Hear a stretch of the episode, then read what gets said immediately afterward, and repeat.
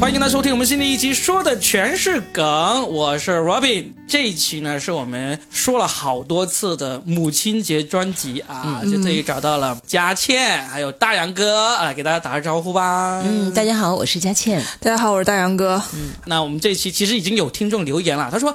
你们说录母亲节这期都说了好几次了，什么时候录啊？我们说好，就在此刻了。今天是 五月六号，我们明天剪辑一下，就争取在五月八号之前放出来。嗯，那母亲节啊，我刚才在准备的时候呢，还有做了一点功课，我就发现原来就是母亲节的时间呢，大部分国家会放在五月的第二个星期天，但是呢，基本上每个月份都有母亲节，就是不同的国家，就只有除了七月和九月没有。几乎其他的那个月份都有某些国家在过母亲节的哦啊，没用的知识又增加了，对吧？啊，好棒啊！而且呢，大家要知道，其实母亲节还并不是我们国家的法定节假日，嗯，他刚好只是因为在星期天啊，大家就方便可以请妈妈吃饭啦，给妈妈送礼物啦，送花啦，这样子啊，就是这么一个无用的知识，大家就知道就好了。那我们今天就念叨了这么久，要录这一期母亲节专题呢，是因为除了当然我们都是有孝心的子女之外呢。我们三个人都露出了羞愧的笑容。嗯，还是很有的，当然有。嗯有吗？我们三个，请问我们三位有谁那一天是跟妈妈在一起过的？举手。哦，那没有，那就是因为我们支持要支持我们国家的防疫政策。佳倩有吗？说出来你们可以打我了，我觉得真的就是可以20年跪祠堂了啊！我都有呃六七年没有跟我妈妈过过生日了。是吧？嗯，对，我觉得我挺不孝顺的，你是没给她发生日快乐，还是没有去陪伴她？就没有陪在身边，我一直都在这边啊然后她就在老家。嗯，嗯我陪不陪我不太记得，但是红包我还是有发的。啊，我也是有的。我想想，去年应该是陪我妈一起过了，我基本上是会尽量能回去。嗯嗯，好，那其实真正原因契机呢，还是因为我们听说了大杨哥妈妈的那个厉害的故事。哎呀，也没有，真的真的还还还好还好，真的是真的厉害。他说他妈妈生下他之后没多久，没也不是没多久，我都已经十四岁了，那时候是是十二十二岁。在他十二岁的时候，然后他妈妈就三十七岁，对吧？对对就去日本读了个博士。对来来来，开始你的今天的第一个故事。你 妈妈究竟是怎么做出这种 养了你十二年，实在忍无可忍了？没有，呃，是这样，就是我妈和我爸是大学同学，然后大学毕业之后呢，他们两个就呃回到了我妈的故乡哈尔滨，相当于我爸是安徽人，他跟我妈回了哈尔滨，然后我妈当时是在一个。大专院校教书还是中专？就是他大学毕业之后就当了一个老师，然后他先是大学毕业之后，在工作的期间，他读了一个在职研究生，就是他们单位选拔可以去读在职研究生，他就选上了，去读了在职研究生。他读研究生应该是我小学五年级左右的事情。然后后来他，我妈是一个比较上进心的人，她可能是想竞选他们单位的一个一些什么职位吧，校长，应该不至于，可能是什么主任之类的，然后就没有成功。然后他可能觉得那个单位的整体的氛围可能跟他不太合适。然后那时候，因为我爸爸是在我三年级的时候有过一次公派去日本交流的机会，因为他们两个都是从事那种呃怎么不算科研吧，就是事业单位的那种工作。然后因为哈尔滨跟日本是有一些合作友好城市交流的项目，就是一种科、呃科研相关的人员可以去交流。然后那个时候刚好又有一个机会，然后我妈就申请去了。去了之后呢，本来那个项目是一年，其实后来我想啊，他其实就是他在去那项目一年之前，他其实就想好了说他想去读博士。但是那时候我很小，我很小，我不知道，应该是在我十一岁的时候他就走了。去日本完了之后，一开始说是就去一年，后来我才意识到，就是我自己就明白，那时候也懂事儿，就是他肯定是要去读博嘛。呃，他博士其实蛮厉害，他三年就把博士读下来了，而且他去日本之前是不会说日语的哇，啊，他零基础，对零基础学日语，然后他那我觉得我首先我觉得小时候我不觉得这是一件特别了不起的事情，但是后来随着我年龄增长，我觉得我妈好牛逼啊。是啊，真的很牛逼。就是首先，我觉得我妈一定是对她当时的那个工作环境有极大的不满，就是她肯定是对自己的事业有很大的追求，而且我觉得她肯定是要下很大的决心。嗯，因为那时候我是已经上刚上初中，然后我我觉得是我爸很支持我妈，哦，这个很重要，这个非就是常重要。我觉得是我妈，她可能就比如说是觉得那个单位不好，不适合她，她想去更好的平台。然后，但是我爸说这是个好机会，你一定要去。然后我爸也很支持他。然后我妈去之前，她怎么想的，我们其实没有聊过这个事情。但是我妈在日本那几年，那个时候我其实蛮小的嘛，我不懂，我就知道我妈出国了。那时候想，感觉出国是件很好的事情，嗯，你知道。但其实后来我妈跟我讲，她在日本读书过得其实挺挺苦的，因为首先你的语言观语言观就是，然后还有一个就是我妈那时候就是相当于辞职去读过。嗯，然后我们家经济来源就没有了，就他那份工资就没有了，真的是挺狠哦。如果是这样，然后，然后，然后呢？而且他在日本要申请那个奖学金嘛，那个奖学金其实呃。是够生活的，但是他还是很省的。他跟我说他在日本的时候，他去之前一百二十斤，回来的时候一百一十斤。就是他是先去了一年工作，对的，就一交换，就是那个友好交流。我觉得这一点很重要，先给他一个缓冲。那段时间我们家经济压力其实蛮大的，就是那时候应该是他是零三年去读的书，零零三年还是零零三年零三年。然后你想他吗？那时候啊，很想啊。那时候刚开始是会想的，因为我妈走的时候我是哭的，就很伤心的那个时候，因为。呃，小时候我还没发育，我记得他走的时候还没有来例假，就是还是很恋母的那个时候。后来就早恋了，后来就还好 情感转移。正好在青春期的时候，妈妈不在。对啊，对。那那个时候你爸爸是在？我爸跟我姥姥们是住在一起，我姥姥是一直跟我们在一起住。嗯，然后，然后接着说我妈，就是她其实后来跟我讲，她在日本的时候其实很就蛮省的，就是她自己是不舍得吃苹果的，她吃的最多的水果，她说是萝卜。萝卜便宜吗？对，就是白萝卜，她当水果吃。然后她每天，呃，她说她最常吃的饭就是洋葱炒鸡蛋，就是便宜嘛。嗯。然后，但是她那个时候每次她过年，她一年会回来个一两次吧，每年都会给我带最新的索尼的 CD 机。哇塞！就是那个那那个时候，真的，我在我想想，我在我初三的时候，在我十三岁的时候就有那个好洋气啊，呃，超洋气。然后索尼的 CD 机，然后会给我带。我记得我第一块那个卡西欧的电子表，那个时候大概卖一千块钱，就很贵，你知道吗？那对对对对对对对对对，那个时候我还不知道那个表要很贵，没有什么概念。因为那时候其实我爸的工资两千年左右，也就两三千块钱吧，那个时候就就很便宜，呃，就就也很少。然后其实我那个时候我们家经济状况其实是蛮紧张的，就是因为我妈。没有工资啊，然后他在日本，他在奖学金要养活自己，然后但是他我不知道，我那时候是不知道我们家经济状况其实是蛮紧张的，但是他还是给了我很多，就是 CD 机啊什么的那种，给了你很多虚荣。呃，那倒也不是，因为他没有办法陪伴他嘛。对，其实我特别理解他妈妈，因为现在我也是一个母亲，嗯，比如我生了这个女儿之后，我也没有办法就是给她更多，我就给她买很好的奶粉。然后我记得是我中考，我那年中考我妈没回来，就那个暑假就正常中。考不是爸妈应该回来陪你中考什么？我妈也没回来，但是我那时候也习惯了。我觉得你你不回来也也 OK。他那时候实验应该是他是搞偏生物化学那种吧，就是食品学。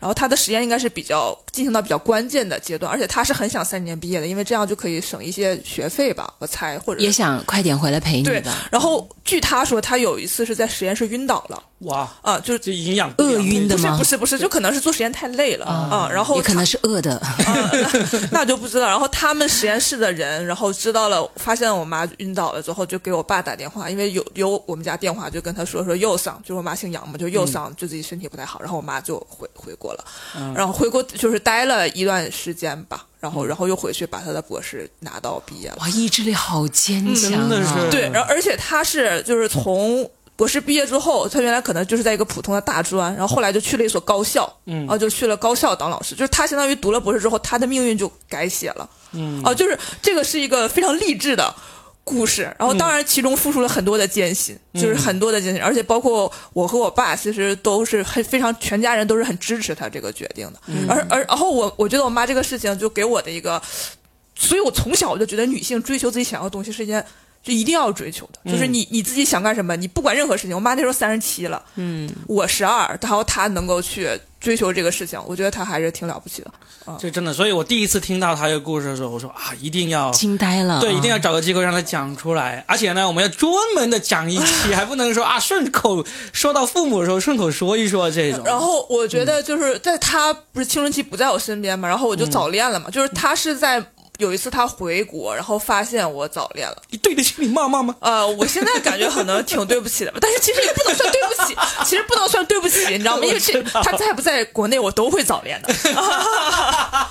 就是这是我觉得这是一个青少年正常发育的一个过程，但是他会很自责，他觉得就是因为十几岁就早恋了。十三、十四，豆蔻年华呀，这不正常吗？正常吗？我在干嘛？你在干嘛？姨妈妈看着你，你就不能早恋是吧？嗯，那时候我挺叛逆，但是没有想到早恋那一块儿。我的第一次恋爱都发生在十八岁了。啊，然后太晚了是吧太晚了，太晚了。我 我妈就会很自责，她觉得是她没有陪在我身边，我才会没有帮你把好关是吧？啊，但我觉得其实，我我后来想，我说那段时间其实我们他仨都很自责都，我女儿伤害了那个男孩。不是。后来我仔细想，其实那三那段时间，我跟我爸我妈都很开心。我妈在追求的事业，我爸获得了中年男人的自由。对啊，我早恋了。对啊，简直是多方赢赢了，对不对？多方共赢。你姥姥开心吗？我姥姥呃也不太开心，因为她觉得很操心嘛。就在这段关系里面，唯一受到伤害的是姥姥。我姥姥，对对对对对对对。然后这这个对，就差不多，就是简单来讲，就是就是这个这样的事哎情。，那你妈妈是一个很强势的人吗？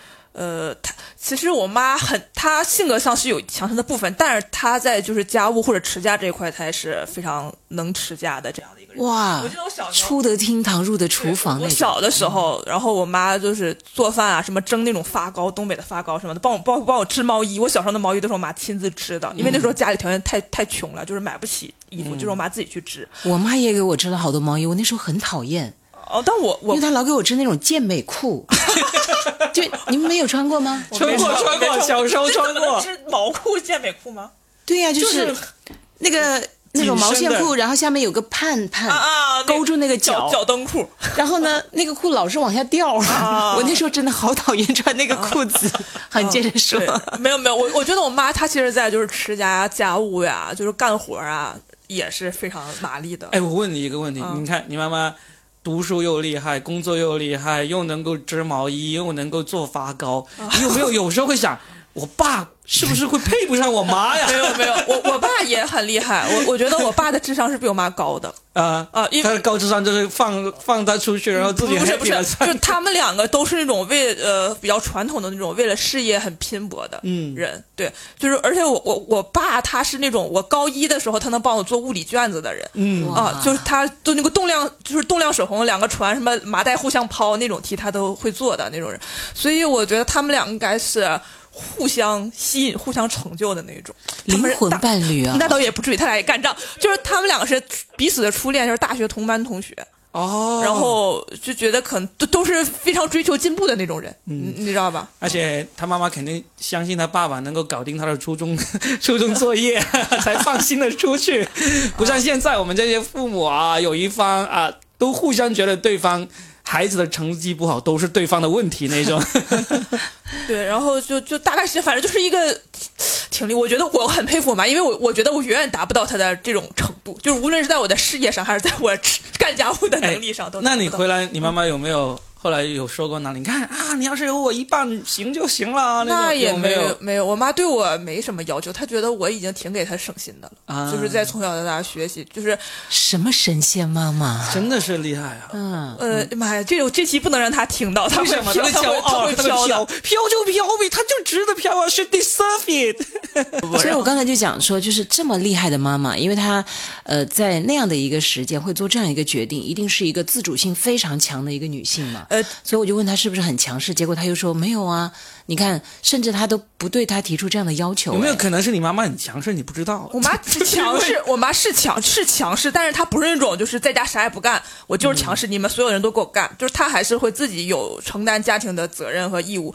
我觉得这可能要提携我姥姥，因为我我姥爷是在我妈妈七岁的时候就去世了，那时候我舅舅刚。不到一岁，是我姥姥自己把我妈和我舅带大的，然后但是而且他俩都考上了大学，然后就我觉得那个年代其实一件蛮了不起的事情了，就都考的还是比较名牌的大学，然后然后这也不算很名牌，反正就是重点大学，相当于是。哎，你知道我想起来谁吗？嗯就谷爱凌那个家庭，她也是他姥姥、姥姥、妈妈妈和女儿，对，嗯就是那没没有，那赶不上，那赶不上，那差老，那差老了。最主要是因为你爸拖后腿。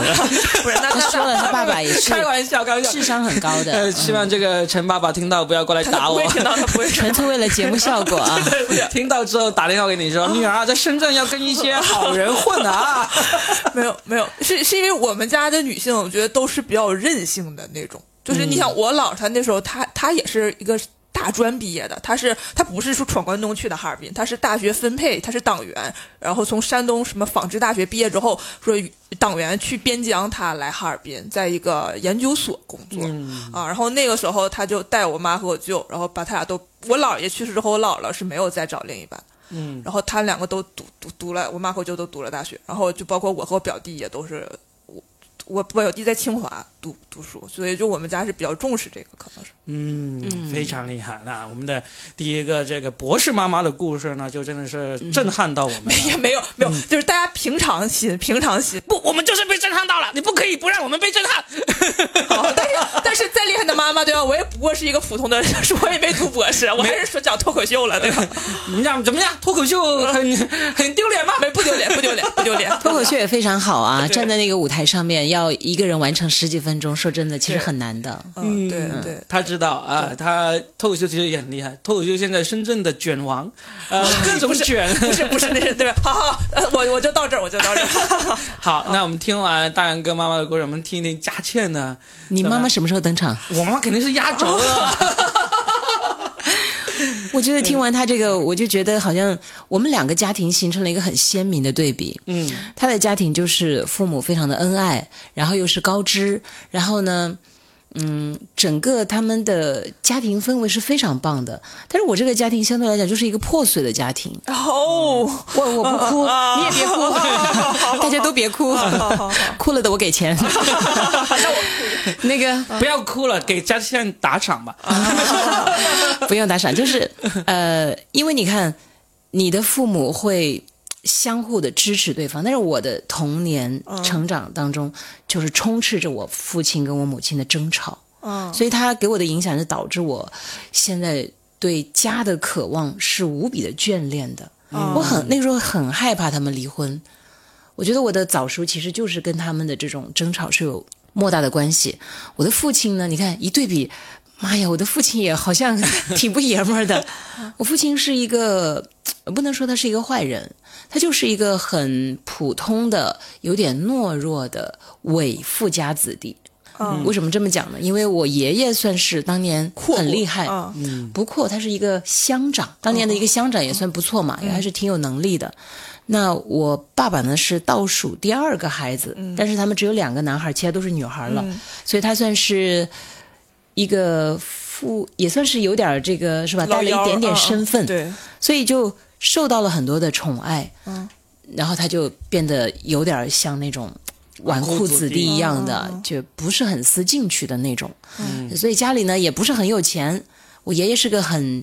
清高的那种，苦了都是哥哥姐姐，那苦不到他，所以他的性情就不是说很积极进取的那种啊，反正有点儿好逸恶劳。所以你对知道我爸我妈就是小时候太苦了，你知道吗？才养成了他俩这种拼搏的性格。那然后呢，他找了我妈妈，我妈妈呢就出身条件没有他那么好，但我妈妈长得很漂亮。嗯哦，我见过照片。对我，我都现在可以告诉大家，我妈妈真的是巨漂亮。嗯、不是我夸张啊，我说他现在是楼底赵雅芝，哦，她都六十岁了，但是真的是长得很漂亮的。我还以为说他都六十岁了，追他的人还排到门口那条河，掉下去一个。啊，对，待会儿说追求她的人 太有故事了，对，已经发展成为事故了。我妈妈其实并不是说真的很喜欢我爸爸，但那个时候我妈妈是老师，民办老师，嗯，她是从那种村里面，然后考到民办，然后他需要一个编制。也，但其实也不是靠我爸爸，啊啊但是那时候基本上是工人和老师是我们当地的那种小镇的一个标配，老师找工人。嗯那当我们当地有个煤矿，那个煤矿就是有很多工人嘛。那时候他们的待遇蛮好的，因为那几年那个煤矿还不错，但是后来那个煤矿淹了，我爸爸也就下岗了。嗯接下来我们家就更那个，因为我爸爸有一个恶习，他很喜欢打牌，哦但他这个人打牌呢，牌技又不是很好，不好到什么程度呢？他只要抓到一手好牌，他的手就开始抖。边上的人人都能看出来菜。瘾大，就是这种。对，太实在了。就是周边的人就都能看出来，因为他就很兴奋嘛，所以人家就知道他拿了什么好牌。他牌技又不怎么行，但是他真的很喜欢打牌。但其实这也不能怪他，嗯，哎，我不是帮他洗白，而是我们整个那个地方，嗯，他就是这样子的，赌丰盛，对不对？嗯，小赌吧，都是、对，其实也有那种赌的比较大一点的。我爸爸就永远都是打那种很小很小的牌，嗯、然后我们当地就到现在也是有很多的麻将馆呢。这也就是为什么我，即便我在深圳过得也挺累的，但我还是想想还是不想回家，因为我就很讨厌打牌。你想，因为打牌是导致我从小到大，嗯，家里面总是发生争吵，嗯，因为我爸爸拿不回来家用，嗯，我妈妈就永远都很辛苦嘛，嗯，那么他们就会发生争吵。但问题呢，又挺有意思。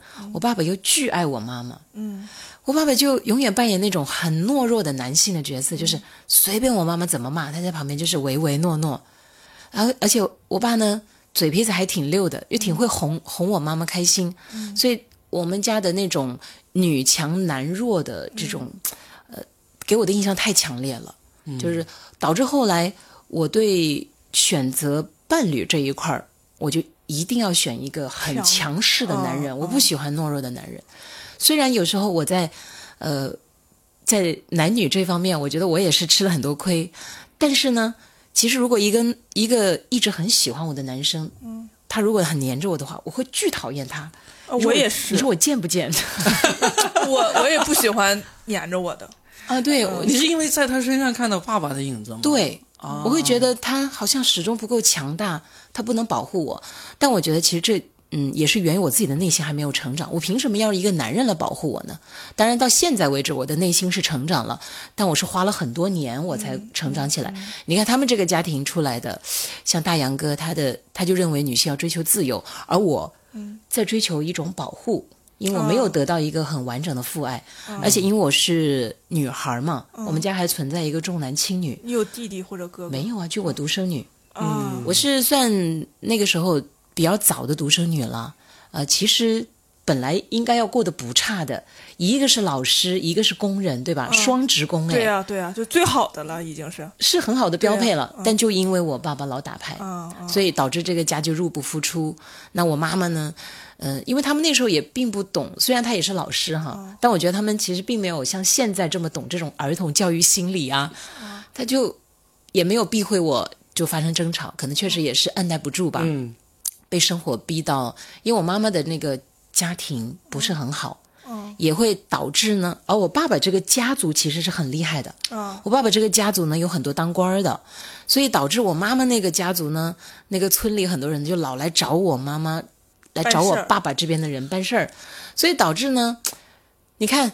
在家庭内部是我妈妈很强势，我爸爸有点那个懦弱，但是在整个家族来讲呢，就是你爸爸、你爷爷家比姥姥家厉害。哎，对，嗯所以，呃，就导致呃连带着我们我父亲那个家族的人就看不起我妈妈这一边。啊，我我其实这种好像很多的、嗯、农村家庭都会存在，嗯是吧？就、当年刘若英。演过一个剧叫《新结婚时代》，嗯就是讲一个嗯凤凰男嗯跟一个城里的女孩结婚，然后他们遇到的种种郭晓东演哎，郭晓东对就那种阶层之间的，我觉得到现在都有，凤凰男依然存在，对不对？一直存在，一直存在，所以我们当时就有这样一个家庭的一个背景，然后，但是后来随着我爸爸的离世，然后一切又发生了翻天覆地的变化。就是我爸爸走的时候四十五岁，他是得那个胃癌走的，最后转成那个肝癌，两年的时间吧。但那两年，我是其实又从他们身上看到了一种很不一样的情感，所以也导致我在情感上的那种执着呀，就是对一份情感的执念。我要是认定一个人不会轻易改变，其实也是源于我妈妈的影响。就尽管他们吵了那么多年，但是你知道，在我爸病的那两年，全是我妈妈照顾。我爸爸那边的亲戚几乎没怎么来，就偶尔来看一看。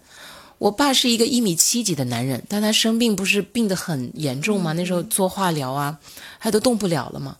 我妈妈才一米五几，就背着他。那时候那个电梯，那个医院呢条件也没那么好，他背着他上那个楼梯，你知道吗？就没有电梯，走楼梯不行，，我要不要哭了，哎呀，好了，我给你钱。哎呀哎呀，感觉就是 所以其实他们又吵了一辈子。嗯我我妈呢又嫌了我爸爸一辈子，但是她确实也说，嗯，多年之后我们回忆起来，我妈说，哎呀，但虽然你爸爸各种不好，但他呢也不是很坏，只是确实不够成熟的一个男人。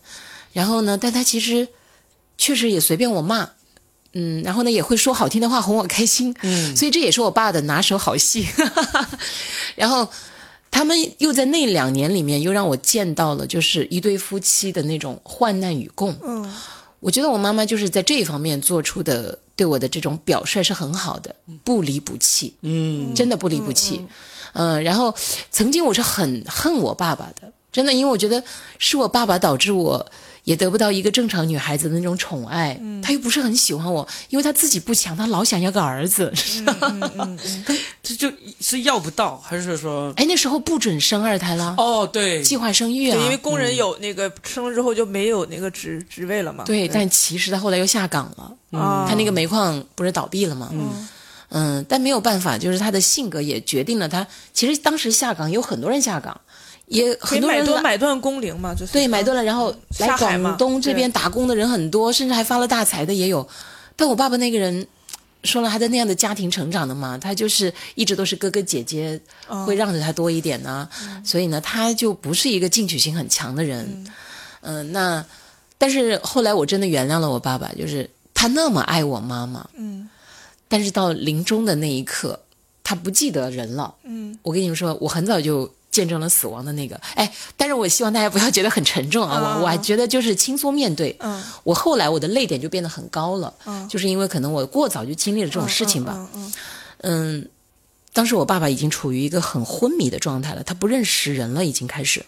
他那么爱我妈妈，我妈妈站在他面前问我说：“你还记得我是谁吗？”就是他弥留之际，他不记得了，他的眼神也已经很涣散。然后我妈妈就指指我说：“你记得他是谁吗？”他能喊出我的名字，你知道吗？哦，哇，那一刻我就原谅他了，就一切都和解了吧。然后，而且当时，呃，我在那个老家的时候，我已经进那个电台了嘛，我没有哭啊，眼睛进了点沙子，进了个虫子。嗯，就是我在我老家的时候呢，就已经有电台。当当当时我们那个市里面修了一个特别漂亮的那个花园，你们搞城建就知道。啊，对对对啊，，很漂亮，在我们当地算是一下子提升了我们整个城市的档次啊。风貌，对 使得我们一下子晋升为一个很宜居的城市。对，然后呢，那里就有一个音乐喷泉。嗯我们那老家的人什么时候见过喷泉呢？嗯只见过小河沟、小池塘。一下子那个喷泉呢就很漂亮，政府花了大力气，花了大价钱，然后那个喷泉呢就有一个一分钟的介绍，嗯。那是我录的。嗯，哇，整个是哎是我录的耶。嗯嗯。你知道当时我爸爸做了一件事情是很让我感动的，呃，就是如果真的现在要是有有机会啊，我其实特别希望他能够看看我现在的生活，我没给他丢脸，因为他一辈子觉得自己也是抬不起头来的那种人嘛，嗯。嗯，他希望生个儿子给他争气，结果呢没满足他，哎，大杨哥怎么我没哭你哭了？哎，我就是纸巾纸巾我，的泪点比较低，你说你说你的，你不要管我，你说你的，你不要管我。小心鼻涕啊啊！没事没事，不会让他听到的。啊然后，然后呢，嗯、当时他就从家里到那个公园，其实是走路差不多要嗯二十到三十分钟吧。嗯他当时呢七点半准时那个音乐喷泉会放，放之前呢就会有那一分钟的介绍，就是亲爱的游客朋友们，现在您看到的是什么什么样的喷泉？嗯就一分钟嘛，是我的声音。他每天吃完饭，他就掐着点儿，哇，那个喷泉要开始了，我女儿的声音要开始，他就从家里开始跑，啊他就开始就，比如要赶公交车，他没赶上，他就开始跑，气喘吁吁跑到那个地方，就为了听那一分钟。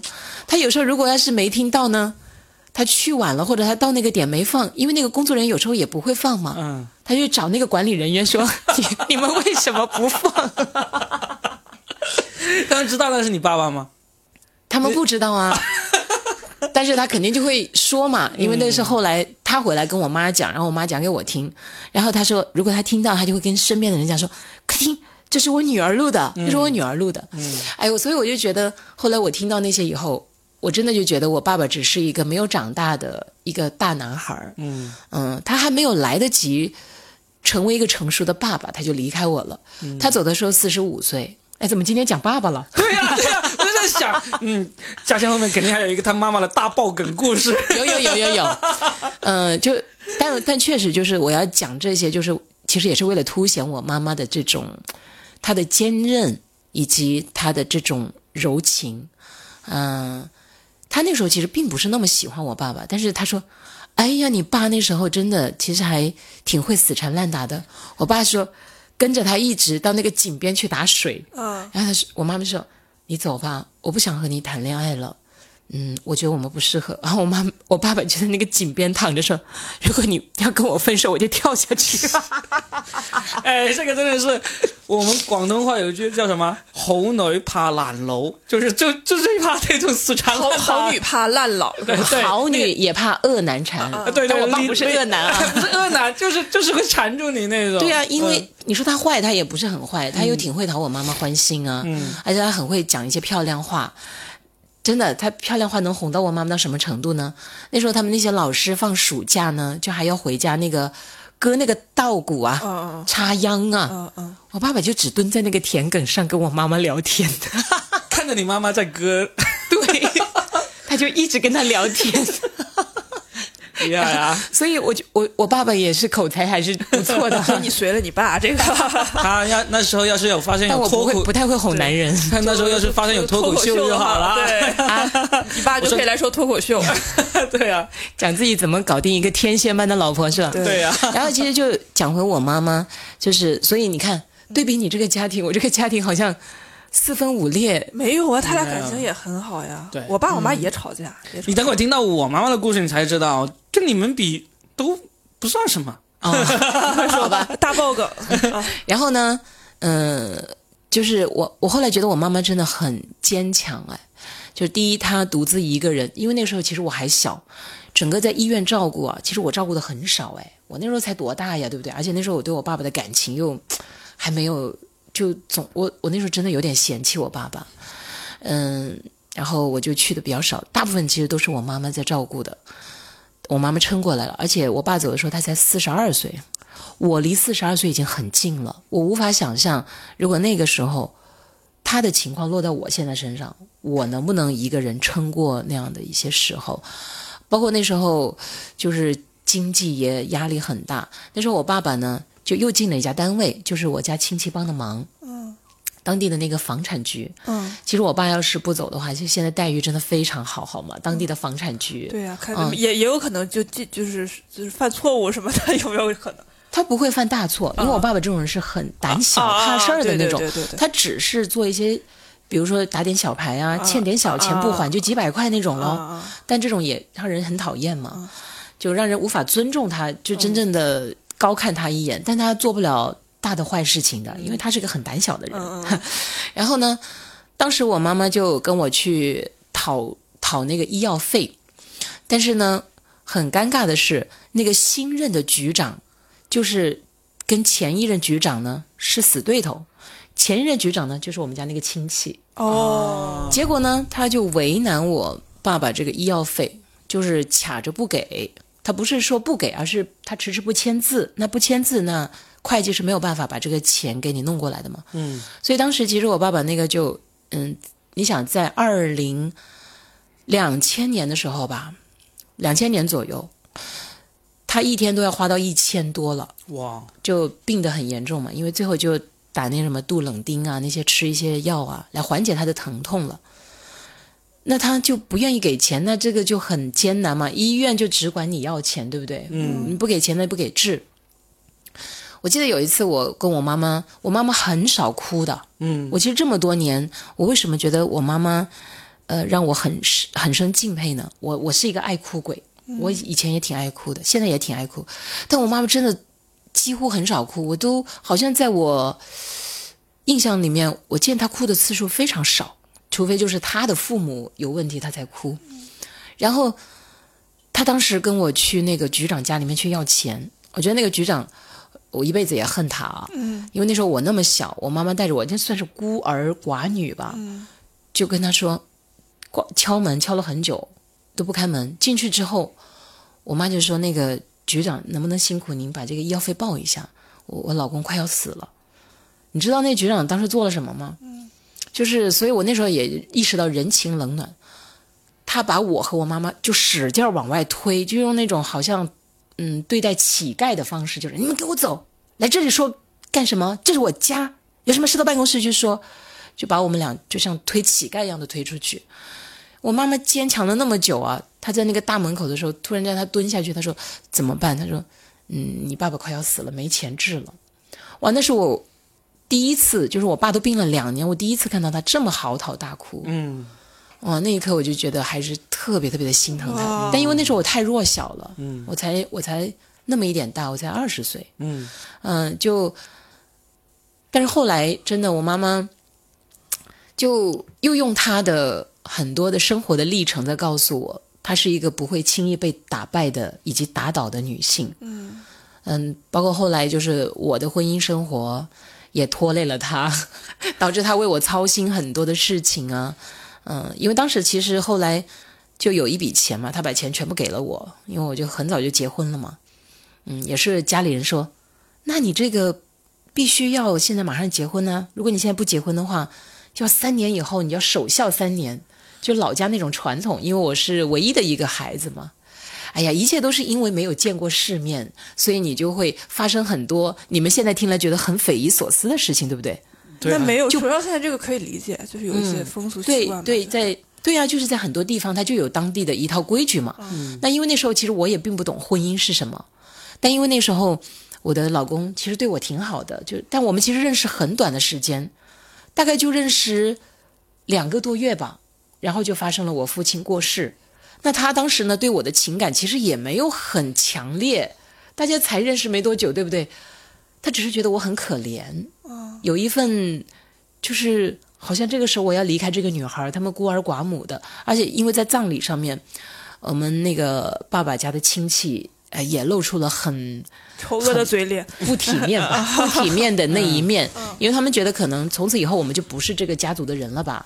比如我母亲就会改嫁，是不是？因为她那么年轻，而我也会嫁人，也不属于这个家了。那传统的就是觉得你们可能从此以后就跟我们贺家我本姓贺嘛，对，嗯。就跟我们贺家还有什么关联呢？所以就露出了他们很现实的一面，具体就不讲了，也没什么好讲的。但是，呃，但是这些东西其实都让我过早的就认识到了人性的很多方方面面。人情冷当年，对，就是那八个字：如人饮水，冷暖自知。嗯，呃，但是我后来回过头来，我还挺感谢他们的，就让我过早就知道了很多的生活的一些真相。不是说了吗？罗罗兰那句话是吧？嗯，呃，英雄主义。哎，对，真正的英雄主义是你认清了生活的本质，你依然热爱生活。嗯，我觉得我现在还挺热爱生活，而且我现在也永远都知道，就是人要靠自己。没有经历这些，我可能也是一个生活在那种保护的范围之内的那种女孩，因为我本身我也是一个，其实我是一个依赖性很强的人。嗯，但是生活逼迫我不断的往前走。其实因为我可能跟大杨哥聊的比较少，但我跟 Robin 知道，Robin 你现在知道为什么我会对一段关系一旦发生了，我就会那么依赖，嗯，那么难以去解脱，是因为我真的很难去信任一个人。我知道。其实我们最早的时候曾经录过一期原生家庭对嗯这个个我也人性格的讲过对对对就是类就是非常影响非常大。嗯，对呀、但是就是我觉得很好啊，就是现在的我终于从那种怨恨的心态走出来了。其实那几年我是很怨恨的，嗯，因为我不知道为什么命运突然之间让我承受了这么多。我的同龄女孩过得可好了，然后他们的父母都给他们安排了很好的生活，然后为什么我就一下子要承受那么多东西？我那时候不理解嘛，因为你的整个世界观呢、包括你的很多东西突然之间好像崩塌了，或者说发生了一个巨大的一个拐弯儿。嗯，但是现在回头来看，你就觉得生活给你的很多东西，其实，哎，它也有另外一面。比如现在我就觉得我还是虽然成不了你妈妈那么厉害的人呢、别别别别，也没有 哎也没有啊啊。我其实觉得我某些方面跟你妈妈有一点点像。啊，就是。比如说我在，我后来从我老家又去了长沙那边，我的内心始终也觉得我好像还可以，嗯。还可以再往前走一点点。嗯，对。对，但其实那时候我是已经有婚姻了，而且，呃老家的人真的，其实我在老家后来就那个工作还不错嘛，在老家其实你做电台，嗯在当地还是不错的。嗯然后呢，我在长沙的时候，长沙也不错了，省台、湖南媒体做的很好的。嗯对的但是当时我后来接到这边领导给我打的那个电话说，哎，我们这边有机会，你要不要过来试一试？深圳这边，对呀、你知道吗？我两个星期之内就过来了，就两个箱子。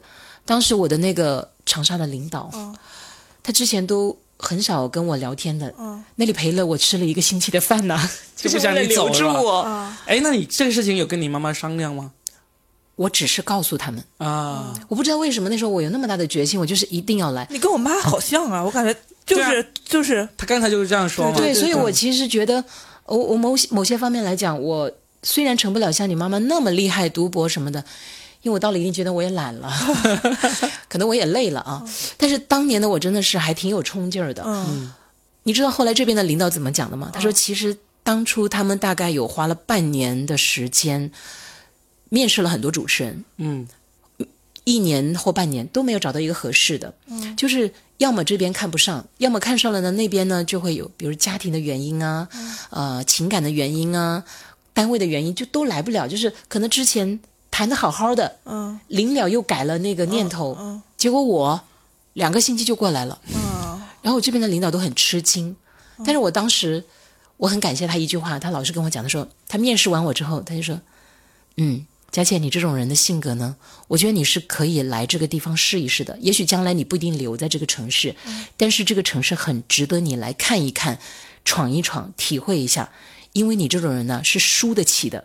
我本来是一个输不起的人，被他这么一说，我就热血沸腾，拎着两个箱子就来了。当时我真的觉得，我在那个原单位跟那个领导说辞职的时候，我真哭了，啊，因为我无法面对他那种殷切的眼神，对要挽留我的那个，我当时。我说你别别再跟我说话了，别再跟我说话，我就一直低着头，低到最后我都会哭出来了。他就一直挽留我，他说：“你看，因为他知道我的情况，他说你妈妈只有一个人在老家，你还跑那么远，你看你这样子，将来你妈妈怎么办？”哇，他就说服了我很多很多。其实我当时真的快要被他留住了，但是我还是总觉得内心有个声音，我要去外面看一看。嗯真的，然后我就来了这边，嗯啊，算是很干脆的了，很干脆。嗯，然后我当时也跟我那个伴侣讲了，嗯我好像也就跟他说，他说，嗯，他其实有一点也好，他其实呢不算是那么支持我，但是他一般情况下也不会阻止我，嗯。对他这一点倒是还挺好的，所以就来了。啊，真我就来了，然后我在这边，我第一年哦，坐了整整一年的火车，嗯。我每个星期回一趟湖南，每个星期哦，回去看妈妈，看男人。努力的拉回到我们的母亲节主题上面。哎，那那那你妈后来她就是现在你在深圳就是定居之后，你妈有觉得说希望你回去，或者是她想来跟你一起住吗？嗯，她其实觉得我这样也挺好的，她就很尊重我，因为她可能觉得对我有愧疚吧，就是她让我年纪那么小承受那么多，而且她觉得，呃，他没有给我一个很好的那种物质的基础，嗯就他其实一直对我很内疚，所以他后来他就对我变成了有点言听计从的感觉了，哦但是后来一直留在湖南当老师，一直到退休。一直到退休啊。啊，然后他，但是我每次有时候跟他讲，我说我好累的时候，他就说没关系，累了就回来，他只会跟我说这句话我、妈从来不会跟我说这个。我跟你们讲，啊。我妈，我妈，我说妈，我好累。她说你不累怎么能行呢？你不累怎么还房贷呀？你指望我给你还吗？这就是虎妈。没有，她就是就是正常，就是我爸我妈是非常支持我来上。她说你不要回哈尔滨，我说哈尔滨挺好。她说哈尔滨好什么好呀？什么我当年有有你这个条件，什么我我绝对不会回哈尔滨。我月球我都去了。啊，对。对，就是我爸我妈他们就是是非常希望我能够积极进取，然后我就是非常想回东北躺平，他们俩觉得不行。我爸说，我他俩说你要去一个什么 GDP 达到千万亿以上的城市，哇，所以你看他们家好积极啊！真的，还有量化标准，我的天呐！对我爸经常给我转发，我、靠，我爸他那天给我转发了一个凌晨四点钟从学习强国给我转发了一个什么什么。学习强国，我们专业的指示什么三区三线工作会议电话最新指示，我操！啊这个我操，反正就就是我我妈跟她其他的母亲不一样，就是她不会说，啊、当然如果非要回哈尔滨，她肯定也会回啊，但是她是不鼓励我过早的在。就选择太累，他觉得累是正常的，谁不累呀？啊我还我妈就说我也累呀，我上课我不累吗？还得发论文呢。什么你发 SCI 吗？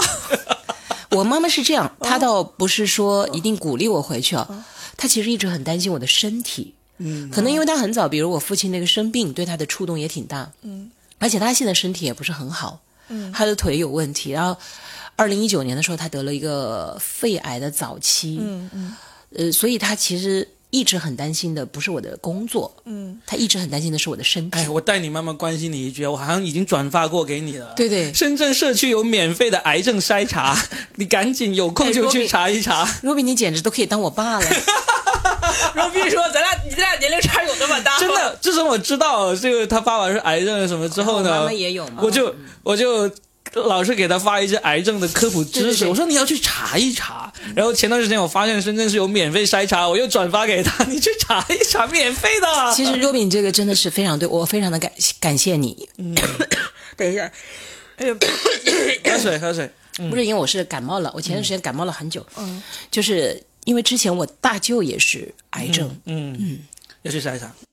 好，接下来是不是要说你妈妈了？来来来来，说一说我妈妈的故事。我妈妈呢，她其实就很简单，她是一个农村妇女，然后呢，她学历绝对是最低的，小学学历。但是呢，她后来她就去了那个，就是去了我们县城里面，就是在一个农场里面工作嘛。我妈妈没有什么太多值得骄傲的故事，但是呢，她在我的同学心目中非常的厉害。是怎么回事呢？就是我初中的时候，我们一帮同学跑到我们家里来玩，然后呢就在家里就是打牌啊什么玩这样子，然后我们同学就忽然指着我们家墙上有一条看起来弯弯曲曲的东西，他说那是什么东西？我就说蛇皮。他说蛇皮是怎么来的？我说对，我们家里什么时候墙上挂了一条蛇皮？然后我妈妈就在就在旁边嘛，他说啊，我打了那条蛇拿回来。我说你打的那条蛇我不知道，然后就开始讲他的故事。他就说他每天要去就是干农活那个路上，回来的那个路上呢，就是一条小小的那个水泥路，就回来的路上有一天就前面有一条蛇就横过马路过去了，他被吓了一跳。等到蛇过了那马路呢，他就往前走了几步，他就忽然说：“不行，我每天就会从这条路来回的走，来回走。那要是这条蛇每天这样子，突然间就有一天把我咬了一口，我们完蛋了。因为它是一个眼镜蛇，是毒蛇的，看出来是毒蛇。然后他就一下子就肩上扛着锄头，啊，恶向胆边生。他就回头，那条蛇本来都已经已经没事了，已经到路边的草丛去了，他就拿着锄头去打那条蛇，然后那条蛇就当时呢，我妈就给他他形容啊，他说那条蛇整个头一下就昂起来，哎他说他说眼镜蛇真的会喷毒的，它喷出来那些毒液是草两边的草都被它喷到呼的这样子动了，但是我妈就觉得不行，今天我不打死你，明天你就咬死我。有可能今天咬死我。对，然后他就硬是用锄头把那条蛇给打死了，然后拿回来做了菜吃了，你不知道这么厉厉害了汤做了菜吃了，然后把蛇皮包了，然后挂在家里墙上作为战利品那种。你妈妈生错了年代，他应该去当什么山寨大 王。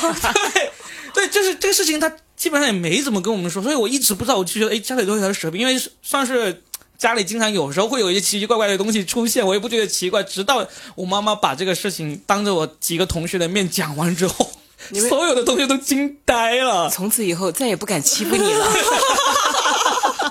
真的，就是我就觉得，就是我在同学当中都多了一些敬业 那种，非常的狠，就是。这是我觉得我我我妈妈厉害的地方，我能够想起来第一件事情，我一定要把她这个、这个手刃眼镜蛇 做成家饶，然后再把蛇皮挂在墙上，这个故事给大家说一说。那真的很厉害了。对，这个是真的是很猛。所以当他来到我们家这边的时候，看看到我们家里进了些什么蟑螂啊，进了什么飞蛾呀、进了就是或者是有可能家里有老鼠，都吓得鸡飞狗跳的时候，他都会这有什么好怕的，让我来。然后就经常有那种，就家里进了马蜂，他会手抓马蜂，把这个马蜂给抓住那种。所以这个是他哎很猛的一个地方。你应该给你妈妈拍那种小视频，绝对火，是不是？对，对，这个就是他，我印象中就是第一猛的一个地方。嗯，然后呢，还有一个我觉得很猛的一个地方呢，就有两，还有两件。第二件就是因为我我爸爸在我读大二的时候就去世了，然后呢，就等到我刚毕业没多久，我妈也退休了。这时候呢，她就有两个选择，一一个呢就是过来深圳这边跟我一起在深圳生活，因为我肯定不会回老家嘛。第二个呢，因为她退休了，然后她其实可以去中山帮我姐姐带孩子，他就很想到我身边来，因为你知道广东妇女都觉得只有跟儿子生活在一起才是真正的家子所在。不是广东妇女，是大部分的中国妇女。总之，他就他就这样想，他要跟我住在一起。那我上班啊，我这边刚刚开始工作嘛，就自己住宿舍也不方便嘛。他就想了一个办法，他想在深圳给我找一个后爸，他就想在深圳，嗯，我在深圳重新结婚，找一个深圳的男人，我就可以跟我儿子住在同一个城市了。然后成可以可以成功了吗？他就开始相亲，他来深圳这边相亲了好几次，那个时候你妈妈多大？就刚刚刚那个呃退休嘛，就60六十嘛，六十岁。嗯，对，就真的他就相亲了好几次。那时候在我看来，我其实是很希望他找到他自己的这个生活的，就是你你再找一个自己的这个呃伴侣多好啊！所以我也很支持他，你相亲就相亲啊。然后他甚至有时候又拿来给我看，觉得这个男人怎么样？我说你你喜欢就可以，就硬是这么折腾了几年，但是最终呢就都没有适合的。然后呢，他就。他就回，呃，刚好那时候我姐姐的第二个女儿出生，他就去中山给她带孩子去了。但是那段时间我真的觉得很神奇，他们就说：“哎，你妈妈又来了。”我说：“对啊，她来干嘛？”我说：“来相亲。”他们他们我的朋友都觉得哇，你妈妈好潮啊！对呀、我也觉得你妈妈很好啊，就是勇敢的追求自己的幸福，不会被一些所谓的这种传统的思想给束缚住，这个很好啊。对，他就就是用我后来用我岳母的话说，她说：“如果你妈妈生活在城市里面，她绝对是一方人物。”嗯，然后然后然后我就说，她其实，在老家那边已经也是一方一方人物，因为她后来是怎么成为一方人物的呢？就是就是因为以前她退休之前都是在那个。呃，那个农场里打工嘛，然后就其实是没有机会展示他这一方这叱咤风云的那一方面的能个能力的。后来他退休之后，就帮我姐姐把那个女儿也带到读小学之后呢，她又相对清闲一些了，她又想了，他又动了个心思做什么事情了，她就回老家去，就因为我们老家其实是有一块那个宅基地的，但是呢。呃，因为是老祖屋那种，其实离现在那个村里面大家都会聚集的那个位置已经有点远了。嗯，他就跟一户又一户的邻居换换那个宅基地，一直换换换换到了就是聚集到村里面现在最好的一块地。然后呢，他就把这个 地合法化了啊，已经合法化了，找不到了啊，已经合法化了。然后呢，他就把这个地弄弄好了，然后就开始在里面盖房子。是不是建成了你们村里面最大的房子？没有最大，但是也基本上是那时候的呃仅有的 仅有的几家已经盖了两层楼的那种水泥房子，他就一个人在那边找施工队找人啊来弄。全他一个人。全他一个人在弄，啊！而且他是这样子哦，因为其实也需要钱嘛，然后就因为我有几个那个堂兄弟，其实都是不太成器那种，就找他们说啊，你们凑点钱，每人出个一两万、两三万，有能能有多少就多少，让他们给钱来弄，他们都给不出钱，就先记着账，就是反正钱就是他自己弄钱，以及我呀，还有我姐姐啊这些给一点钱，然后就真的就把这个房子给弄起来了。哇，一直到这个房子新屋入伙，我都没有回去过。他说你这儿子在干嘛？谈恋爱啊！因为我在深圳那边，他也就说他在那边弄，我就就就打电话，我说你不要弄太辛苦啊，我说你请人来弄啊，你就看着他们弄就好了，就监工就好了，不就不要自己动手，我就只能这样说。好那，你回去一趟呗。我回去其实做不了什么事情，啊，你错了，你回去不用做什么事，但是你的回去就是一种意义。是吧？当然了，看我们女性还是懂比较懂母亲。对呀对呀。呃，总之他就反正他就把这个房子给弄起来了，然后呢，给我们我们每个堂兄弟每人分配了一间房，然后也留了一间最好的房给我啊，做婚房，那时候我已经结婚了，哦，不不我，还没有结婚，还没有结婚。但是一定要给你留一间的嘛，带媳妇儿回来，对不对对就是这也是他作为一个大家长啊一种荣耀的。对啊，然后呢就把这个房子给弄好了。回去的时候就看到哇，这个房子给弄起来了。所以我觉得他是一方人物，就是这样子。他也知道这些我是堂兄弟啊，这些其实出不我跟你讲，我非常的清楚，在农村要搞一套这样的房子嗯有多么的不容易，而且它意味着什么？所谓的光宗耀祖嘛。嗯，我爸爸就是能力不行，所以他在老家那个住宅都已经缩减到很小很小。但是我那个伯伯当年就反正一定要回去弄一个大房子，嗯就是把城里的房子卖了，他都要回去建一个房子，因为他的观念就在这个地方。哦哦，嗯，哎呀，当时我们就他可觉得能也是观念很超前，现在宅基地老值钱了，是吧现？在宅基地很值钱的，你是说他妈妈吗？不是我说你伯伯，但那个地方也没有说开发的，就一个很不起眼的地方，有哦，什么？对啊，他不是一说，而是他们的观念就是觉得男人一定要回到村里，如果你赚了钱不回家建个房子显露一下，就有锦衣夜行。嗯，啊哎，懂吗？就是一定是要这样子的。嗯你妈妈真的好有男人的感觉啊！是啊，所以我就觉得他的厉害是另外一方面嘛，就是最后最后一件最后一件，他也是类似这样的一个事情，因为他房子盖起以后呢，我们也回去过，就是春节会回去啊，清明会也会回去嘛，就是就是有自己的地方了嘛。然后前两年他又做了一个事情，这个事情呢，其实他对我来说，他盖好房子都没有那么那么爽。对我来说，因为我每每年清明回去最苦的一个事情就是要翻山涉水去拜那些老祖先祖先，因为我也不知道祖先为什么 要喜欢跑到深山老林里面去不。是，是因为那个时候真的都很穷很穷。嗯，其实那时候包括那种什么住宅呀、村落呀，都不会像后来那么成规模。嗯，所以其实就真的是，嗯，其实就是因为贫瘠而造成的。是的这个我可以给你解释一下。是的，也有除了贫瘠之外，也有一些，例如像我爸这种的，生前呢就忽然学了一点风水啊，然后一定要把自己的坟葬在某个地方啊，就很远，就回去真的是要开车啦，然后摩托车啦，然后拿着大砍刀上山，就是披荆斩棘的去找到这个坟去拜。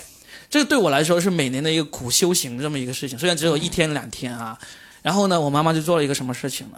她就把所有的最重要、最亲近的坟全部迁回来了。迁到某一个，你知道，农村迁坟是要讲天时地利，还有算命的。他这些全部花了几年时间，把所有的日子啊什么都算好了，然后把地给坟地给买下来了，然后就十几个坟迁到一起，就在我们那个屋子后面大概几百米的地方，就用那个青砖啊、水泥啊这样盖起来。嗯，就我们那个整个村庄就只有我们那那十几个坟是有这样青砖。因为我太清楚在农村要弄这种事情有多麻烦了，嗯。真的非常的麻烦，要发生很多的矛盾争执，对。有太多的利益，而且农村里面就是可能为了那么一块砖都发生命案的一个地方，你知道还要弄成这样有多艰难吗？真的，他弄成，而且就有一个呃那个叔叔他就不肯签，是吧？我妈呢就就就在旁边留了一个空地给他，嗯，就看看你什么时候回心转意，你就可以来，啊，就是把这些都想到了，就是就是亲戚亲戚啊族人之间的那些矛盾，他也能够处理好，哎呀，你丈母娘那个评价真是到位啊！你妈妈绝对是一方人物，真的，而且她她身上就是集合了智慧、坚韧，然后还有对你们这个家族的一个忠贞。其实我觉得她其实把自己活成了一个男人，但同时她又有她女性的那一面，就是他还是要追求自己的幸福。对啊，他会自己去相亲，对而且他并不会被那种传统的思想束缚，这是我最欣赏他的一点。就是其他都更欣赏了，因为我觉得很好。嗯，比如早些年我妈妈，嗯就我爸爸走了之后，她才四十二岁啊，而且还长得挺漂亮。嗯，我先生说明一下啊，我长得挺像我爸的啊，就 没有继承我妈妈的美貌。然后呢，我就那时候我就说，哎，要不要再找一个？他就说不用再找了。因为好像总觉得不太好。你看，他明明是一个老师，他都会受到这种的一个限制。那后来是我给他登报，我在我们当地的广播电视报上面，那个夹缝上登一个征婚启事，两百块钱。哎，我当年用的广告语还很好的嘞，叫做“千金易得”，呃，什么？两偶难求，家偶难求不。是“易得千金宝，难得有情郎”。啊哎，我记得我是想了这句广告语：“易得千金宝，难得有情郎。”我的妈妈想要寻觅一位伴侣，嗯，有意者请联系我。这是莲花山相亲角的原型。然后呢，是留的我的电话号码。嗯，然后当时就有好几个打给我打电话，嗯，我允许了其中一个跟我妈妈见面。这么严格啊你？对啊，我是第一面试官，人力资源部。然后他们俩真的他就跟其中一个大叔就真的有有相中了。嗯，但是后来呢，我就通过别人去打听这个大叔，结果我就听说这个大叔的风评不是很好，啊，然后我又千方百计的阻止他们。我是个人吗？成也萧何，败也萧何呀他哪一。方面风评不好？就因为他长得还挺好的呢。就，比较风流。男人风评不好，无非就是那一方。花心啊。啊，啊啊！还有什么？对啊，就是比如说什么酗好酒赌啊、酗酗酒的啊也有可能。对对对。哦，嗯。就是说他也是离异，我妈妈这边是丧偶嘛，他那是离异，嗯。然后呢，长得确实那个挺有那个派头的啊，嗯。呃，穿的也挺讲究的，像费翔嘛，是那种呃，比不上飞翔，但是还真的就那个韵味是有的。啊。所以我妈就很快就喜欢上他了，嗯而且很会讲话。你妈就喜欢会讲话的，阿姨就喜欢会讲话。我妈又不爱钱，她自己又那么要强，啊，一辈子不肯低头的女人，就是最后被甜言蜜语给干倒了。然后呢，后来我就千方百计要阻止他们，因为后来我还打听到，不，后来我就相处，就发现这个大叔呢，后来他出去做生意，他老跟我妈妈说，我要挣大钱给你买房子。我要挣大钱，给你好的生活，我怎么听都很像那种，就是甜言蜜语，不是啊，就骗女人的钱，然后对跑路，对对，也不是跑路，他就是要你的钱，啊。然后他再去不停的去相亲或者怎么样。啊，有一个电视剧、电影就是这样的，就是叫《诈骗犯》，风行诈骗犯是不是？就前一段时间，好像反正就是这种也对对对对。有真实的案例的，是的，这是因为当时最原最早期的杀猪盘嘛。也算哦，所 以我就很害怕，就是我妈妈就是那种，只是她，因为他们又没有住在一起，她只是每隔一段时间就过来到我妈妈那住一段时间嘛，海池子里的鱼，哎。对。我，就总担心他是不是每个地方都有一个，然后完了之后呢，他就都跟这些女人说我要为你呃做生意，然后为你买房子，然后他又说，哎呀，我的生意出现了这个周转不灵，因为他真的会说我现在资金不够。然后我说妈妈，你无论怎么样，你的钱不能给他。他说你放心。但其实那时候我觉得我妈妈，可能因为她之前跟我爸爸之间，就毕竟怎么说呢，我爸爸不是他那种真正心仪的男性吧。啊啊啊！就他一下子好像坠入了爱河。嗯我那时候真的很害怕我妈妈，就是会会控制不住，情感控制不住就算了，钱包还是 控制得那你住。那你最后是怎么辣手斩情丝的？呃，我又给他介绍了一个，哎，这个是最好的解决方法。嗯然后后来就，呃，我妈妈后来也确实可能也自己也觉得就是，嗯，不像过日子吧，因为那个她在本市没有房子，嗯，然后呢，她又我妈妈如果要跟她去那边过生活的话。好像那边她又没有没有一个亲人，没有个朋友，那真的，如果到时候那个男的对她不好，她一把年纪了怎么办呢？是不是？嗯嗯，所以妈妈也考虑了一些现实的问题。嗯然后后来这边就有一个叔叔就拿出了诚意，嗯，但是这个叔叔也挺挺有意思的。哎呀，这老年相亲真是太有意思了。我们可以专门开一期老年相亲的话题。这个叔叔啊，长得呢就一般般呢、嗯呃，可以说跟那个比起来，那真是没得比啊。嗯，一开始他跟我妈见了一面之后呢，他先跟我妈就 约会了那么一两次，嗯，我妈就印象也很一般。但是呢，因为这边她是丧偶，丧偶就比离异要好嘛，没有麻烦嘛，是吧？然后她这边也是一个女儿，我这边也是一个女儿，所以这种条件是很相当的。老年人他们就肯定还是讲究这个了。结果这个叔叔很有意思，跟我妈妈来往了一段时间之后，突然之间跟我妈妈断了联系，嗯断了大概几个月，嗯将近半年。嗯我妈都莫名其妙，这怎么回事呢？结果半年以后，具体多少天，反正大概那个时间点之后，又跟我妈妈的联系。嗯联系了之后呢，他就跟我妈妈说实话了。嗯他说其实那段时间他有一个女朋友，然后那个女朋友呢又回来找他了，他就回去跟那个女朋友继续谈恋爱去了。我妈妈就气得要命，嗯，什么鬼啊！我妈妈一辈子被男人宠着的女人，还当了备胎。我妈妈就气不过，所以我妈妈接下来就说：“哼，你也不要再来找我了。”然后这个时候，这个叔叔呢就开始又说：“嗯，那我还是很想跟你在一起，不如我就把我那个房子好好装修一下。”我妈就因为那我妈就有点想惩罚他嘛，就行啊，你爱怎么样就怎么样吧。结果我还以为行啊，改成我的名字呀。哎不需要他那破房子。啊，好。然后呢，就是真的，他就把那个小小破房装修了一下，还花了钱，结果这个时候我妈妈就开始搬翘，我们湖南话就是把自己端起来了，就我不跟你玩了。嗯，然后这个叔叔就急起来了，但是后来他就真的，他们俩就好像也一直争争吵吵，争争吵吵，到后来终于还是在一起了。啊，现在是在一起了是吧？啊对在一起了 h a p p y ending，哎，好事。但是我妈妈就一直耿耿于怀，就是她中间的 中间被当了两年备胎啊，对，其实是有两次的，它中间其实是有两次反复的，啊。嗯，很很神奇吧？哎，那他后来有没有找出来那个那个女的 还有没有藕断丝连，或者是啊，那倒没有了。那就好。嗯，但是我就后来真的发现，其实那个叔叔呢，真的从长相上来看，确实是很难让人对他产生爱意的。那他为什么呢？那过日子呀，啊。嗯，但是他过日子真的是很好的一个人，他他有洁癖的那种，啊，然后他本身也是个很有内涵的叔叔，就属于要那种长期相处才可以。但是你们都想象不到，我希望这个叔叔不要听到这期节目。但你们真的想象不到，就叔叔这个经济条件也很一般，他工资也很少的，退休工资才两千多块钱，嗯。在当地来讲房子也很小，也真真的条件不算特别好。啊但他都结了四次婚了，你们无法想象吧。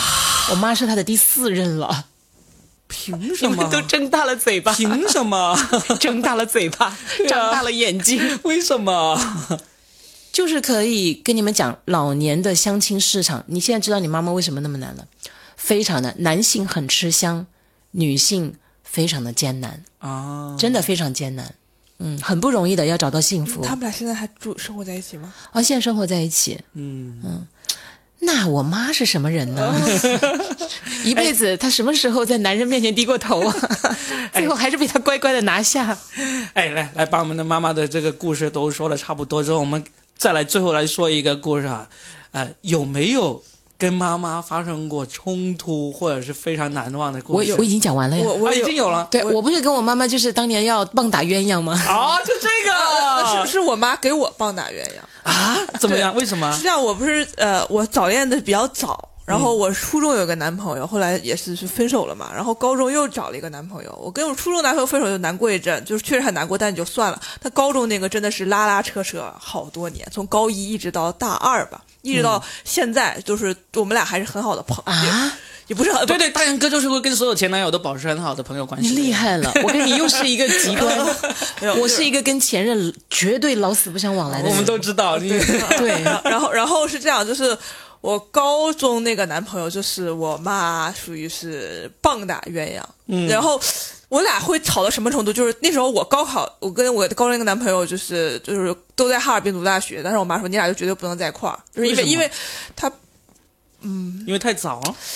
就是因为他觉得我。就是我们两个不合适，他就是觉得我们两个不合适。然后，因为我那个男朋友是有点小忧郁的那种人，哦，他妈妈喜欢热血青年。我就我就是比较喜喜欢忧郁文艺的人。然后我那个男啊，我对我我那个，当我老公你怎么会？当我老公不是那样的，你怎么会呢？你为什么我就是超喜欢文艺青年哦，啊、啊因为我本身也挺矫情的。喜欢这种事情是没有理由的啊。啊，嗯，然后然后然后等一下，这是谁？我看一眼。我妈要是用语音的话，一会儿再给她打。然后，然后，然后，然后那个时候，我妈她就是给我当时的男朋友在高考之后给他打了个电话，嗯然后，然后就说说你们两个就是呃，就大概就说什么我我我不知道，我知道啊，给你一百万，离开我女儿。那也没有，然后他妈妈是在日本留学，给你一百万日元，离开我女儿。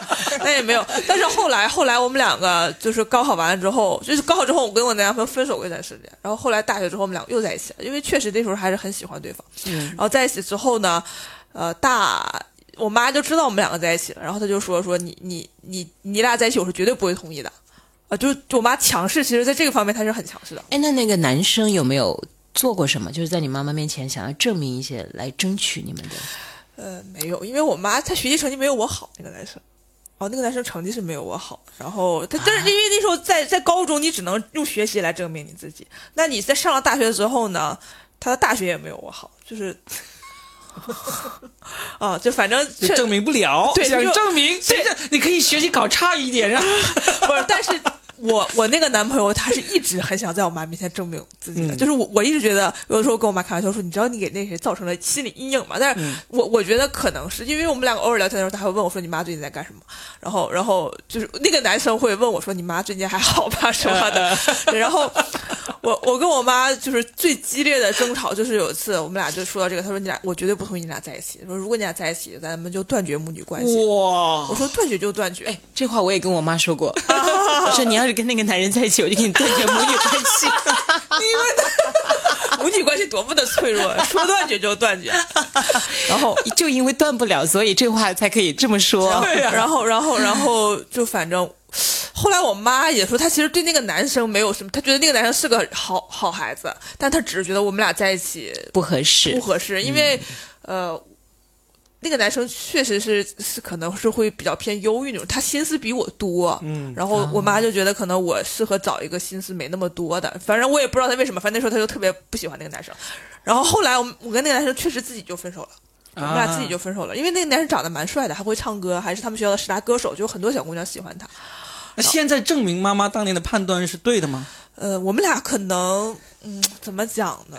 因为我们俩没有真正的在一起过，所以我也不知道我们两个合不合适。你了解一下这个男的现在的状况吗？我我了解了解，就呃，这妈妈的判断是对的吗？我觉得也不一定对，我觉得也不一定，我觉得也不一定对。然后，嗯但是啊，后来我跟那个男生分手之后，我其实自己就很伤心，超级伤心。然后我妈还很关心我，她会给我的朋友打电话，说什么你们看一看，就是陈阳最近就不要让他太难过了什么的。然后他那段时间为了补偿，我就疯狂的带我购物，哇，这这妈妈太好了。就是我在我记得大二分手之后，他就经常带我去逛商场，就买了好多裙子，现在我还在穿，你知道吗？就是十年了，就没有十年一一直没有什么胖胖过。然后他就是那段时间就疯狂说：“哎，姑娘，咱俩去逛商场。”然后咔咔咔就啊，你喜欢这个买买买买买。然后反正就是我跟我那个男朋友分手之后，我俩的母女关系就异常和谐。但是其实我那个跟那个高中男朋友分手，其实在我心里是有伤痕的。嗯啊，其实是有有伤痕的。哦我觉得我真的跟他妈妈好像，是吧？我特别喜欢用物质补偿别人，因为有时候我觉得我是一个，就是碰到真正的感情的时候啊，我反而有点不知所措。嗯，就是我觉得其实我在这一块儿，呃，不是一个很很厉害的人，我就会用物质来补偿。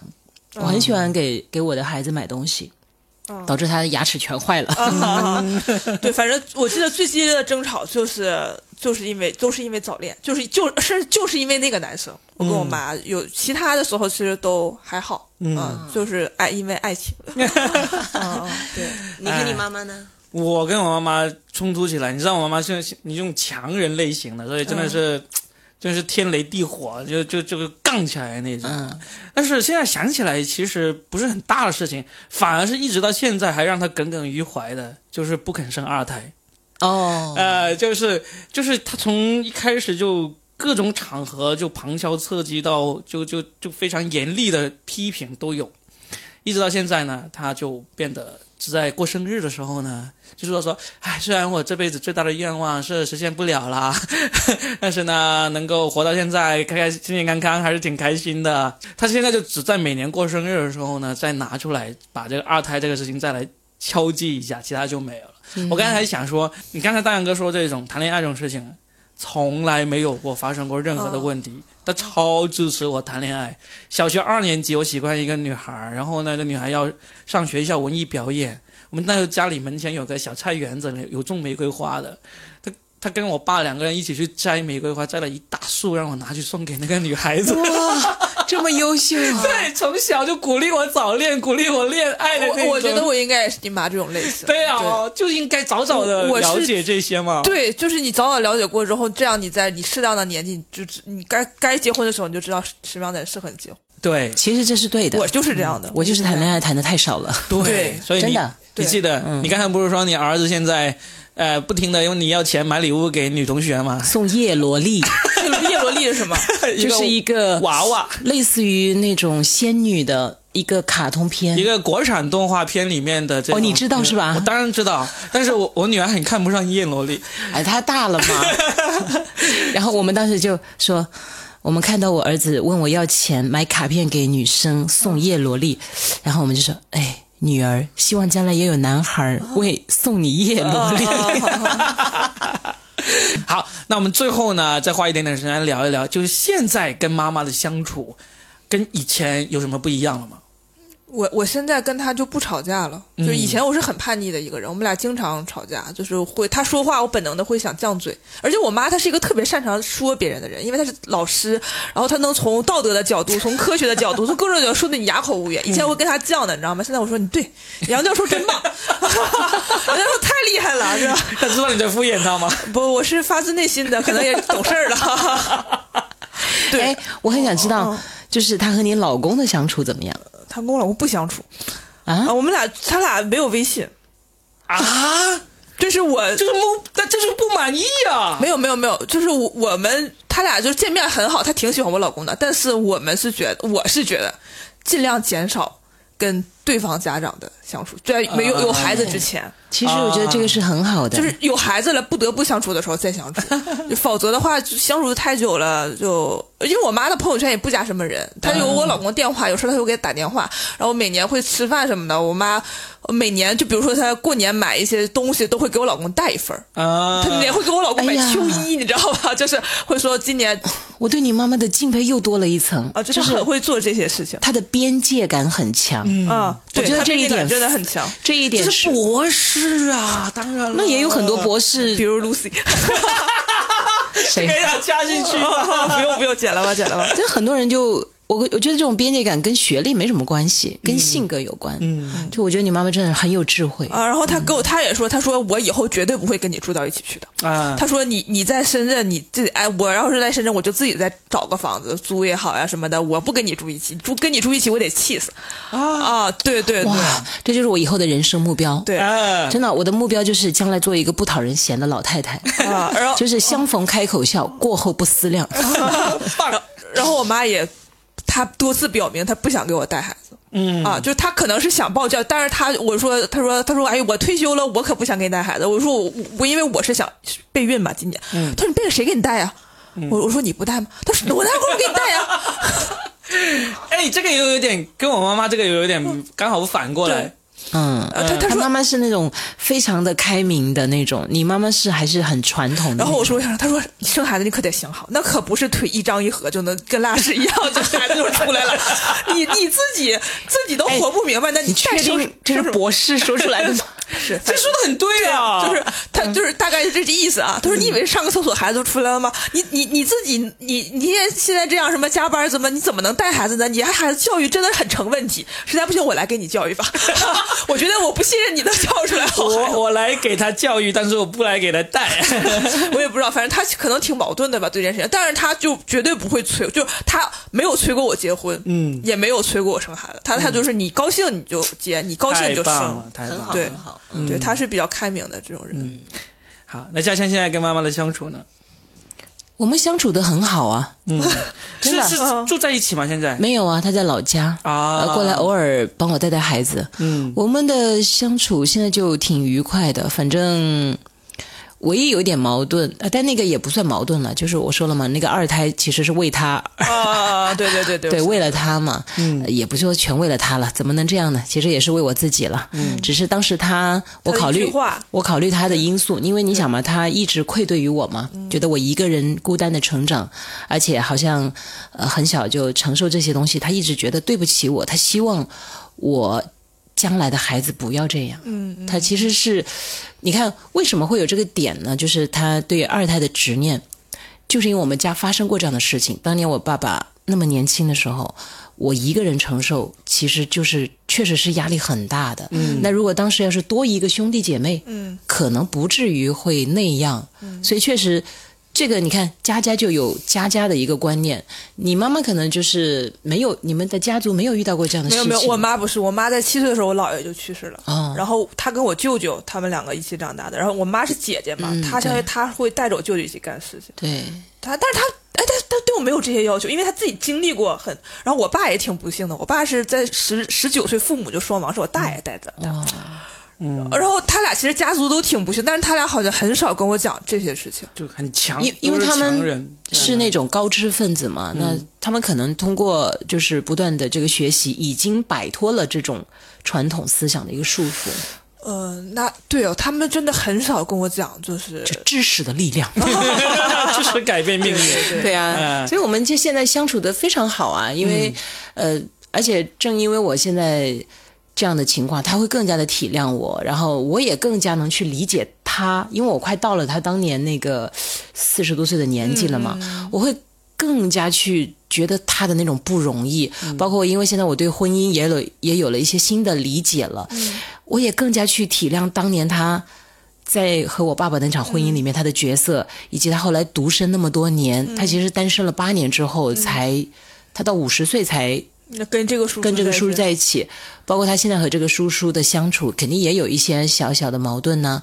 我现在有也更体谅她作为一个女性，而不仅仅是从母女的一个角度，就我们相互都特别的体谅对方，真的就同为女人，嗯嗯，我觉得很好。她其实很多时候也会，因为她整天在家里，现在就也看很多的电视剧嘛。哎，我妈也是，对她看了现在很多很新的剧，她全追哦。我妈还特别喜欢白敬亭，哦 她经常跟我说，她说那个腾讯会员到期了，充一下钱。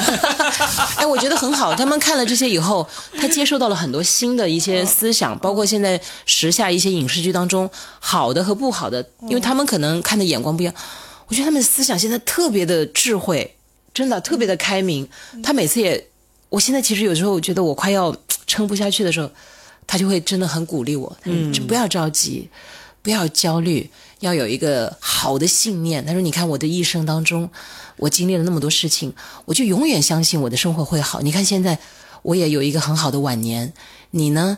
呃，当年你生孩子那么难，那么难，你现在居然还有一儿一女，你不觉得我们整个家庭，我们母女俩都是朝着好的方向？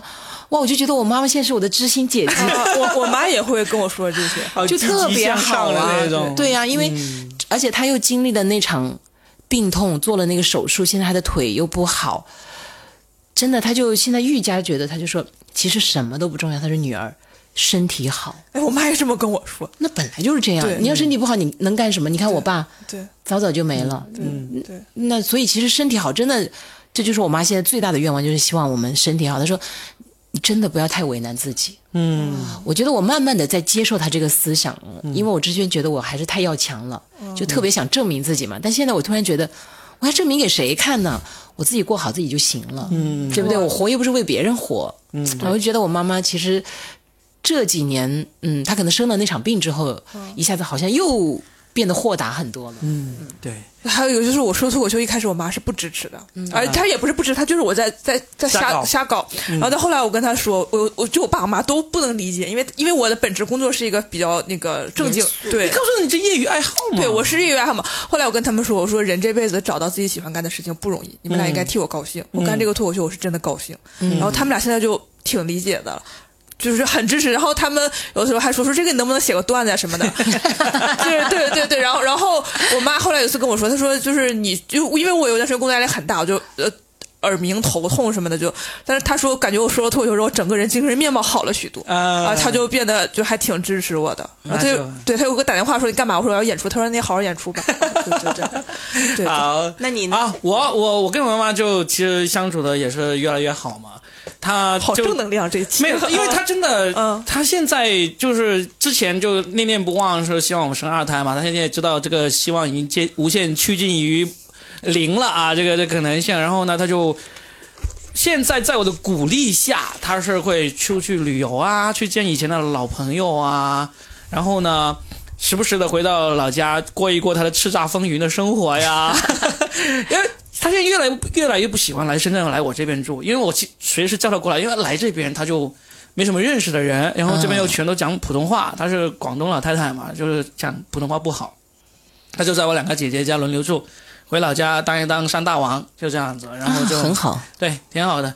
他念叨了好几次要过来住，都一直没来。我就说行，你什么时候想来，什么时候想来都有个房子留着给你，你就来就是了。反正反正那个指纹锁是那个指纹的，你随时按开进来就是了。哎，我想补充一个，就是我婆婆，啊我婆婆也是一个非常牛，就是她是一个非常新潮的人。就是我马上说完啊，就是她有抖音，她的抖音叫梅梅子，然后她会去跳舞，跳的是那种中华尔兹什么国标，穿那种很华丽的裙子，然后哎呦，在跳好棒！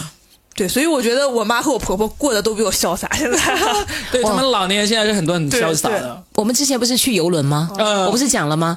我说游轮上的那些老太太，就是我很欣赏的女人，对对，就是每天都化妆，然后在那跳舞出去。嗯对不对？就应该活成这样。对不要为任何人，真的已经有太多的时间都是为别人而活，总有一个阶段你要为自己而活了。是的，那母亲节专辑就我们就祝福天下所有的母亲都活出自己想要的样子。嗯，好好，好拜拜。我们就下期再聊。明年的母亲节我们再聊一期。好，拜拜。目光